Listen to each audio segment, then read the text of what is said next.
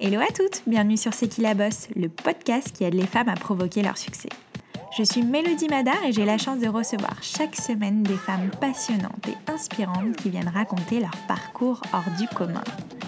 Qu'elles fassent bouger les choses, soit à la tête de leur propre entreprise ou soient reconnues pour leur talent aiguisé, elles ont réussi grâce à leur conviction, ambition, force et audace à aller au bout de leurs rêves et nous livrent aujourd'hui leurs précieux conseils. Mais n'oubliez surtout pas, c'est qui la bosse, c'est vous, et ça commence maintenant. Dans cet épisode, j'ai eu la chance de recevoir une des figures montantes de l'art contemporain, Emmanuel Ribojade. Miroir, néon, LED ou encore Rubik's vous avez sans aucun doute déjà croisé l'une de ses magnifiques œuvres. Complètement autodidacte, Emmanuel s'est laissé porter par ses envies, son intuition, son audace et ses ambitions, et ça paye. À seulement 29 ans, elle est exposée dans des galeries de renom et collabore avec les plus grands. Notamment les Rolling Stones, ce qui n'était pas arrivé depuis Andy Warhol. On peut se le dire, c'est énorme. La tête dans les étoiles, mais toujours les pieds sur terre, Emmanuelle sait où elle va et nous raconte comment elle a réussi à braver tous les obstacles qui se sont hissés devant elle quand on est jeune et quand on est une femme. Je vous laisse alors découvrir notre échange et j'espère qu'il vous plaira et si c'est le cas, n'hésitez pas à le relayer sur les réseaux sociaux. Belle écoute à vous. Hello Emmanuel, merci beaucoup d'avoir accepté mon invitation. Coucou Mélodie, avec plaisir. Écoute, je suis ravie de te recevoir sur le podcast C'est qui la bosse, d'autant plus qu'on se connaît déjà depuis plusieurs années. Hein, euh, ça doit faire même 15 ans, je pense. Ça ne nous rajeunit pas. Euh, ben, on était en colonie de vacances quand on était petite, je me rappelle. Moi, après, on s'est quand même un peu perdu de vue, mais je suis assez impressionnée bah, par tout ce que tu as réussi à accomplir ces dernières années. Donc, j'ai hâte d'en apprendre plus sur toi et sur ton parcours. Ben, écoute, euh, c'est vrai que ça fait une quinzaine d'années qu'on ne s'est pas vu. C'est de se retrouver ici. On va commencer ce podcast et je le commence toujours de la même manière en remontant un peu aux prémices de la vie de mes invités. Donc on va faire un petit retour en arrière vers ton enfance. Est-ce que tu peux nous dire, nous raconter ce que tu voulais faire quand tu étais enfant? Est-ce que tu avais des rêves, des passions, des ambitions? Est-ce que tu rêvais par exemple d'un métier en particulier ou tu as toujours été euh, attirée par euh, le milieu et l'univers artistique? Euh, Très sincèrement, j'ai jamais spécialement voulu être artiste de façon prédéfinie j'avais pas de j'ai toujours été plus ou moins attirée par l'art dans le sens où j'ai toujours baigné dans un milieu artistique. Mes parents ils étaient férus d'art. J'ai toujours été euh, d'expo en expo de vernissage en vernissage. Je sais pas si tu te souviens que chez moi c'était un peu un musée. Euh, j'ai mon beau-père qui est passionné d'art euh, depuis toujours. On est allé dans tous les vernissages dans toutes les expositions. C'est vraiment quelque chose qui m'a qui m'a bercé depuis toujours. Et et voilà, ça fait vraiment partie de, mes passions. Euh, j'ai fait du piano, j'ai fait de la guitare, j'ai fait du chant, j'ai fait de la danse, j'ai fait de la gymnastique, j'ai fait de la, du jazz moderne, j'ai fait de la danse classique, enfin j'ai fait à peu près tout ce qui existe sur Terre. Mais je pensais pas être plus manuel que ça. Enfin, c'était, pas, pas quelque chose de prédéfini. Euh, après, c'est vrai que je suis une hyperactive. Euh, je suis un peu une touche à tout. Euh, bah, un peu comme toi, voilà, je suis un peu. Et... Ouais, t'aimes avoir plein de projets et faire plein de choses. Voilà, ma passion c'était ça, c'est toujours aller plus loin et toujours dépasser les objectifs que je me fixe, en fait. Ok. Voilà. Et euh, du coup, pour remonter un peu sur l'ensemble de ton parcours, tu as, est-ce que tu as fait des études? Tu as fait quel type d'études? Je suis autodidacte. Euh, c'est vrai que je suis, je me suis fait un peu ma propre école, si tu veux. En fait, euh, j'ai bon, j'ai mon bac, j'ai fait euh, de l'éco-gestion euh, après mon bac. Où? À, la Sorbonne, à, à Moi aussi. ah ouais? Moi, j'ai appris rapidement. Après, j'ai commencé à monter un site internet pour les coupes. Enfin, j'ai un peu touché à tout mais c'était plus euh, pour euh, me former quelque part, genre dans le marketing, dans la communication. J'ai travaillé dans la mode pour, euh, pour le marketing, pour, pour une boîte, mais je suis jamais restée longtemps en fait. C'était plus pour découvrir un peu comment ça fonctionne, si tu veux. Rentrons peut-être un peu dans le vif du sujet, c'est ton entrée dans le monde de l'art. Euh, donc, tu vois, au début, tu touches à tout, euh, tu fais plusieurs tests et c'est hyper intéressant aussi de se dire que c'est pas grave si on trouve pas sa voie tout de suite. Au contraire, euh, ça t'a permis plutôt, tu savais peut-être pas ce que tu voulais, mais au moins tu as compris ce que tu voulais pas. Donc, c'est très intéressant. Et à quel moment tu t'es dit, bah, c'est parti, voilà, je me lance, je laisse parler un peu ma créativité. voilà, c'était quoi le déclic finalement où tu t'es dit, bon, allez, c'est parti, je me lance dans l'art? Et eh ben, en fait, c'était par accident. en fait, je vais t'expliquer j'ai euh, mon beau-père, tu sais, qui est comme mon père, qui est, euh, qui est mon mentor quelque part.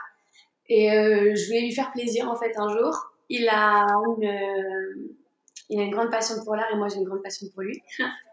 et en gros, on a parti, on allait, on allait tous les deux faire une exposition comme d'habitude. On est parti à la FIAC et il avait craqué sur une toile et euh, on n'avait pas de place à la maison pour, euh, pour mettre la toile sur laquelle il avait craqué. Il était tellement, tellement contrarié. Moi, je voulais tellement lui faire plaisir que je réfléchissais à, à une solution. Je me suis dit, bon, bah, on pourrait, euh, on pourrait éventuellement le mettre dans, dans une table.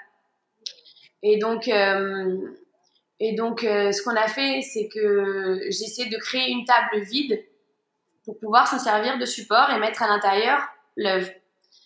Donc, euh, donc j'ai créé une table euh, comme, un comme un mannequin et un support pour un vêtement, en fait. Sans, sans caractéristiques fortes, genre. Euh, ouais, qu'il a juste sa fonction de support. Voilà, inodore, sans, sans odeur, sans, sans, sans, saveur, sans rien, quoi. Vraiment, vraiment vide. Et l'idée, c'était juste de glisser à l'intérieur l'œuvre. Et je me suis dit, si je présente ça à des artistes, ils vont, ils vont me rire, ils vont me dire, non, mais tu, tu te moques de nous. Donc je me suis dit, il faut quand même que je crée des exemples d'œuvres pour les pouvoir les glisser à l'intérieur. Et donc je me suis dit, bon, qu'est-ce que je vais créer comme œuvre pour que les artistes ne me rient pas au nez? Donc euh, je me suis dit, bon, bah, il faut que je crée plusieurs euh, exemples d'œuvres différents. Et je me suis dit, bon, euh, bah, je vais faire plusieurs styles différents. Donc je me suis dit, bah, je vais faire un style un peu cinétique, un style un peu pop art, un style un peu street art, et donc j'ai fait, j'ai créé plusieurs choses différentes, à savoir euh, euh, les Rubik's cube, tu vois, genre euh, pour avoir des trucs un, peu pixelisés, à savoir euh, des choses un peu primaires, la Liechtenstein, etc. Et puis j'ai créé plusieurs choses comme ça, dont euh, dont euh, les choses cinétiques avec les lumières et j'ai créé des choses dans les tables euh, avec les, les, miroirs en fond, etc. Et il se trouve qu'il y avait des spots au mur et au plafond qui se reflétaient dans le fond de la table avec les miroirs. Et en fait, je voulais mettre une sculpture de venet à l'intérieur qu'on avait chez nous pour euh, pouvoir mettre le tableau sur lequel mon père avait craqué. Et en fait, euh, le fait de glisser la sculpture à l'intérieur avec les spots qui se reflétaient, je sais pas, et les reflets de tout plus de l'environnement autour. Enfin, je sais pas. Il y a eu quelque chose qui s'est passé ce jour-là. Et ça a fait quelque chose, genre de dingue. Et en fait, j'ai complètement oublié le concept euh, qu'il y avait de départ. Et, euh, et en fait, j'ai jamais vendu de table. Et donc j'ai commencé à créer quelque chose qui me ressemble vraiment et qui soit vraiment euh, moi, tu vois. Et donc du coup, bah j'ai créé quelque chose et quelque chose d'autre et puis et puis en fait j'ai eu plein de commandes et, euh, j'ai complètement euh, perdu la notion de de départ qui était de faire euh, un concept de table et de créer quelque chose de business. Et c'est là que je pense que je suis devenue euh, artiste et que j'ai créé quelque chose de réel et que après ça a dévié sur la scénographie et sur quelque chose de plus grand parce que, parce que voilà, j'aime le défi et j'aime J'aime, créer des Et pour toutes celles qui ne te connaissent pas encore, est-ce que tu peux nous parler un peu de ton travail? Comment tu définirais tes œuvres et ton art et ton travail? Alors, euh, comment je définirais mon travail? Euh... C'est difficile de parler de soi. Ouais, moi je définirais mon travail. C'est difficile parce que c'est très très large. C'est quand même pas mal de symboles de la pop culture. Il y a beaucoup d'inspiration des années 70. Euh, euh. Franchement, je m'inspire de tout. Euh, je fais beaucoup de choses. Euh, je fais pas que de l'art. Je fais de l'art, je fais de la scénographie. Je fais beaucoup de projets en off qui sont mes plus gros projets sur lesquels je communique pas parce que justement c'est des projets qui sont pas encore euh, euh, qui ont pas encore vu le jour. Euh, j'ai la folie des grandeurs et il faut quelqu'un qui a la grandeur de ma folie qui me tende la main. Et c'est dur d'avoir la première personne qui te dise oui, tu vois. Parce que il y a beaucoup de gens qui me disent oui. Mais de là, c'est quelqu'un qui te fasse vraiment confiance et qui, et qui passe le pas de le faire en premier, ben, c'est pas évident. Parce que j'ai tout le monde qui me dit, ah, c'est génial, t'es un génie, je fais ce que je vais le faire avec toi je vais te suivre, euh, mais des gens de haut niveau, hein, des gens euh, qui, qui, qui, sont avec moi à 2 millions de pourcents, etc. Mais de là à vraiment risquer de d'avancer, etc., c'est pas c'est pas si évident que ça. Déjà parce que je suis une artiste, ensuite parce que je suis une femme, ensuite parce que je suis excessivement jeune. Et euh, et euh, comme euh, je sais pas comment l'expliquer, mais j'ai tellement de tu sais quand t'es quand t'es audacieux que t'es jeune et que t'es t'es je sais pas comment t'expliquer tu bouscules les gens. Quand t'as un coup d'avance ça va. Quand t'en as deux ça va. Quand t'en as dix t'es fou. ce que je veux dire? T'es tu, tu, tu, tu, bouscules trop les gens euh, tu leur fais peur donc euh, donc euh, ils, ça leur parle ils sont ok ils te disent d'accord ils savent que tu as raison. Ils te le disent d'ailleurs après, généralement au deuxième coup. Mais c'est trop tard parce que tu as, eu raison, tu avais raison, mais, mais, mais, ils te le disent quand c'est trop tard, quand tu as déjà raison. Et puis ils te le disent au fur et à mesure, tu vois, donc quand, quand tu as raison, et puis quand c'est déjà trop tard, et puis quand c'est encore plus trop tard. Et puis... Mais, euh, mais voilà, il faut, il faut que tu aies la première personne qui te tende la main, tu vois. C'est la plus le, plus dur, c'est d'avoir la première personne. Donc voilà, après je fais, je fais, je fais je fais, des, scénographies dans la musique. Comment je définirais mon travail? Je sais pas, c'est difficile de répondre à ta question. Je fais tellement de choses. Euh, je mélange la culture pop, je mélange de la, j'ai du mal à répondre à ta question. Tu utilises aussi différents matériaux aussi, tu as des supports un peu qui sont assez variés aussi? Ouais, j'utilise, j'utilise de. Attends, je vais essayer de répondre à ta question parce que là je réponds pas. Euh, en fait, mon travail, euh, il utilise des matériaux qui sont les miroirs, les plexi le plexiglas et euh, le verre. J'utilise aussi des fils et en gros, mes œuvres, en fait, elles, elles, représentent le monde. Dans le sens où moi, je suis surefficiente et mes œuvres, elles, me, elles représentent un peu ce qu'il y a dans mon cerveau. C'est-à-dire que pour moi, euh, dans, mes, dans, mes, dans mon cerveau, tu as une multitude de réflexions qui se passent. Et en fait, dans mes œuvres, ça fonctionne un peu comme dans mon cerveau. Tu mets à l'intérieur, genre, un tube de néon, et en fait, il y a un tube qui se réfléchit à l'intérieur, et ça fait une multitude de réflexions. Et moi, c'est un peu pareil. Si tu poses à l'intérieur quelque chose, à l'intérieur de moi, si tu me donnes de l'amour, par exemple, eh ben, il y a une multitude d'amour qui se réfléchit. Si tu m'envoies de la peine, eh ben, tu as une multitude de peine qui se réfléchit. En gros, euh, genre le fond d'une œuvre à moi, il est très profond, tu vois, il est très profond et un peu sombre. Et en fait, ça, c'est moi. C'est genre, c'est-à-dire que quand tu regardes mon œuvre, bah, elle a l'air très lumineuse, très colorée, très... Tu vois, il y a plein de couleurs, plein de... C'est assez euh, joyeux, tu vois. Mais en fait, quand tu regardes à l'intérieur, c'est assez sombre et assez... C'est très clair très joliment dit. Euh, j'aimerais bien parler aussi d'un point qui, je pense, pourrait intéresser euh, pas mal de femmes qui nous écoutent, pour les connaître aussi. Euh, comment tu as fait pour entrer dans un milieu qui est aussi fermé que celui du monde artistique? Comment tu as réussi à imposer ton art aussi à seulement 20, 9 ans, vu que tu parlais aussi de l'âge, tu parlais aussi du fait que tu sois une femme, donc ça reste quand même un univers assez masculin. Est-ce que justement, tu as des conseils à nous livrer pour justement franchir un peu toutes les obstacles, les barrières qui, euh, qui se hissent devant nous? Oui, ouais, ouais. Comment j'ai fait? Euh, bah, Quand on m'a fermé la porte, je suis rentrée par la fenêtre. Et quand on m'a fermé la fenêtre, je suis rentrée par la cheminée. Et quand on m'a fermé la cheminée, euh, je suis rentrée sous la porte. Et quand on fermé la porte, je suis rentrée sous le tapis. On m'a fermé le tapis, je me suis assise sous le rideau, etc., etc., etc. Et je me suis déguisée sous toutes les formes. D'ailleurs, tu dis une phrase qui est absolument incroyable, euh, qui est, euh, voilà, dans tout ce que j'ai lu euh, sur toi, c'est les difficultés sont faites pour être contournées et les obstacles la guident et te guident vers des chemins inventifs. Et je dis que je suis pas sûre, je suis pas toujours sûre de réussir, mais je suis sûre de jamais, de jamais arrêter d'essayer. Donc ça fait déjà plusieurs années que tu as trouvé ta voie. Euh, et on peut retrouver euh, tes œuvres maintenant à peu près partout, hein, dans plusieurs grandes villes du monde, dans des lieux euh, voilà, incontournables aussi. Et tu as fait des belles collaborations, notamment avec Mohamed Hadid. Est-ce que tu peux nous parler un peu de l'ensemble de ta carrière, voilà, de, des collabs qui t'ont le plus marqué, je sais pas, des œuvres qui, te, qui t'ont le plus marqué aussi voilà. Parle-nous un peu de l'ensemble de ta carrière pour toutes celles qui ne la connaissent pas encore.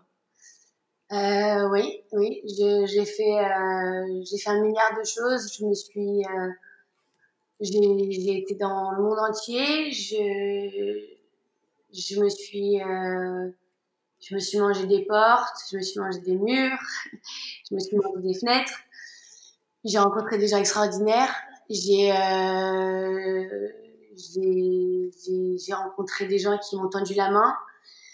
Avec euh, Mohamed Aziz, par exemple, ça a été euh, une rencontre euh, de dingue. Je l'ai rencontré par par quelqu'un euh, sans qui n'était pas censé être une personne forcément euh, qui avait prévu que quoi que ce soit de c'était pas censé être une rencontre euh, particulièrement organisée pour tu vois.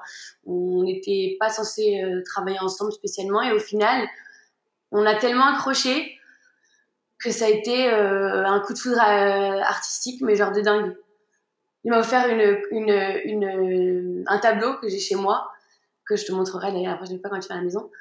Mais euh, genre, euh, qu'il a fait pour moi, euh, mais magnifique. Je lui ai offert un tableau, il a acheté un tableau pour Gigi. On, a, on, a, on a collaboré dessus ensemble. Après, on a fait des collabs ensemble.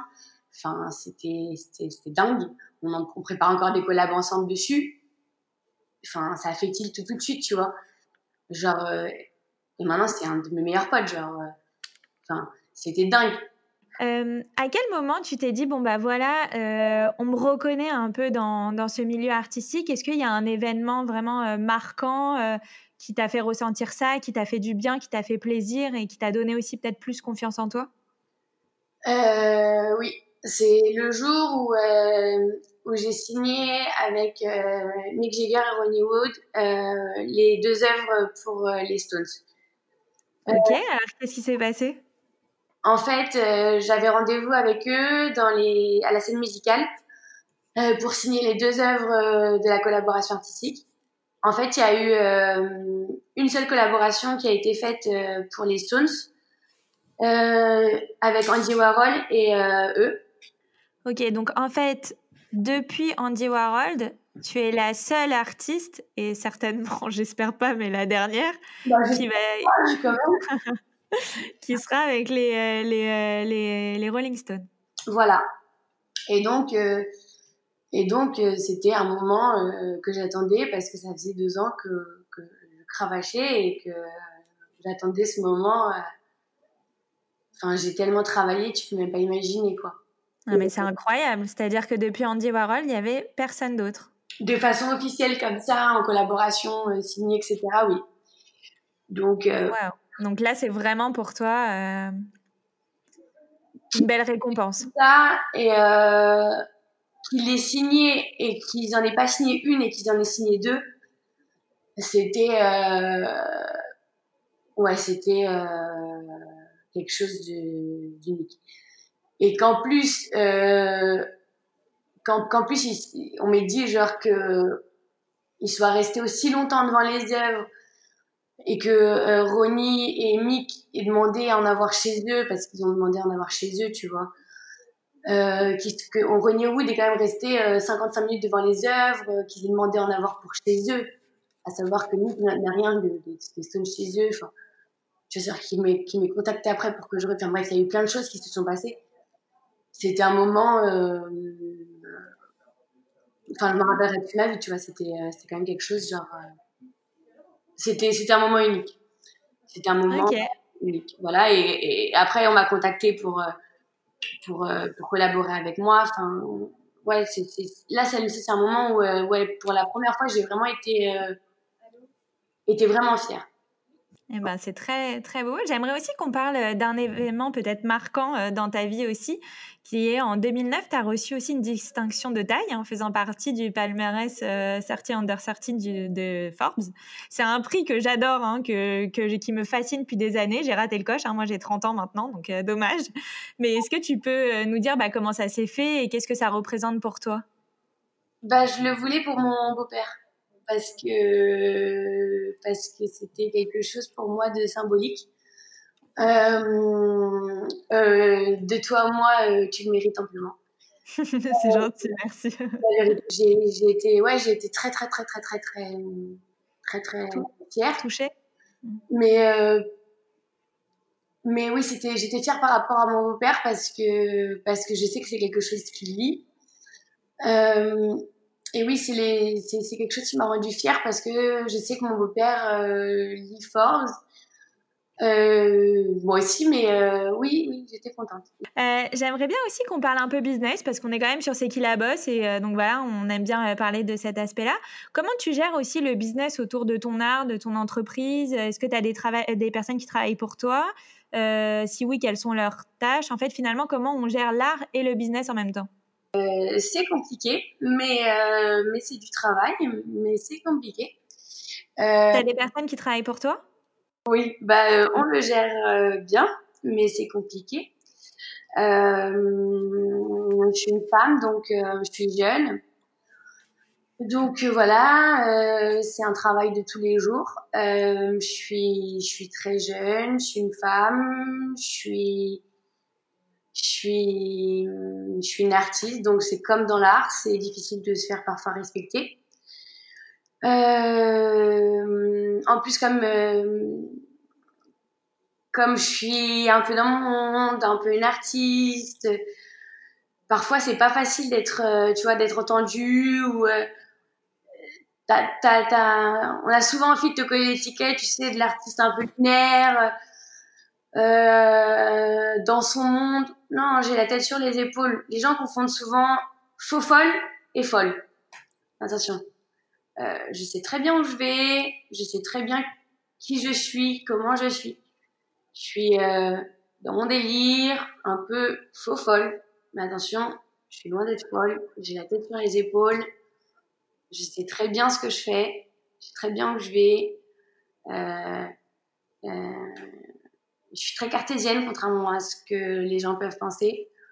Donc voilà, par contre, euh, c'est vrai que le fait d'être un peu jeune, d'être un peu naïf parfois, mais naïf, c'est pas un défaut pour moi, c'est euh, au contraire euh, même une qualité dans le sens où c'est quand tu fais pas le mal, tu vois pas le mal. Donc je me suis fait pas mal avoir dans le passé, maintenant j'ai appris. j'ai appris beaucoup de mes erreurs, je suis quelqu'un de très juste, je pense. Voilà. Euh. Et euh, j'aimerais bien aussi parler rapidement de ta vie perso parce que tu es maman, tu es artiste, tu es businesswoman et tu es aussi une grande sportive comme on peut le voir sur tes stories Instagram. Donc juste et justement comment tu fais pour tout gérer? Donc euh, donne-nous un conseil, voilà, est-ce qu'on peut tout allier, on peut tout gérer Donc plus je fais de sport et plus j'ai de l'énergie. donc moi j'en fais une tonne en ce moment. donc oui, et, euh, et ma fille, moi personnellement, depuis que je l'ai, euh, enfin, elle se met même sur mon dos pendant que je gaine. Enfin, euh, elle est, c'est ma siamoise un peu, donc carrément. Ben moi, ça me donne une tonne de force de faire du sport. Je, j'en fais H24. Euh, ça me donne de l'énergie pour euh, pour tout. Euh, moi, c'est c'est mon moteur en fait le sport. C'est ça fait partie intégrante de mon quotidien. Euh, alors, si tu veux bien, on va juste passer euh, à un petit moment de ce podcast qui s'appelle le Girl Boss Tips. Euh, le concept, c'est que je vais te poser une petite série de questions et le but, c'est que tu me livres assez rapidement, donc très vite, tes meilleurs conseils sur le sujet. Vas-y. T'es prête? Il y a une petite série de questions, mais vraiment du tac au tac. Vas-y, vas-y. Quelles sont, selon toi, les trois qualités essentielles d'une artiste? Ouais, déterminée, déterminée plutôt. Déterminée, pardon. Euh, créative. Euh, et Et Visionnaire? Ouais, ouais, ouais, ouais.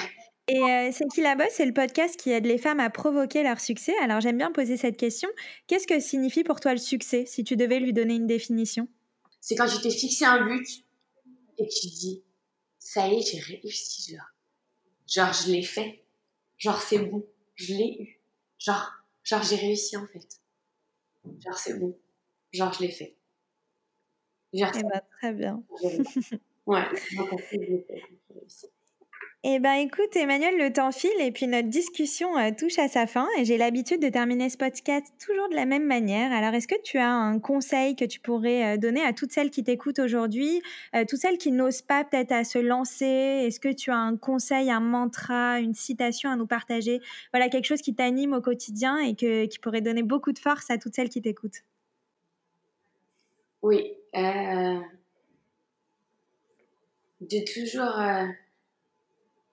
de toujours faire euh, ce qu'on ce qu'on vous déconseille euh, ce qu'on vous déconseille d'essayer.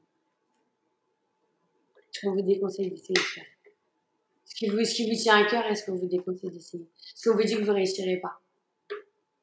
Faites-le. Si vous en avez envie. C'est ça mon d'aller au bout de ses rêves c'est ça? Ouais. Faites ce qu'on vous dit que vous réussirez pas. Si vous en avez envie c'est mon conseil. Pour moi, j'adore. Voilà, c'est ça.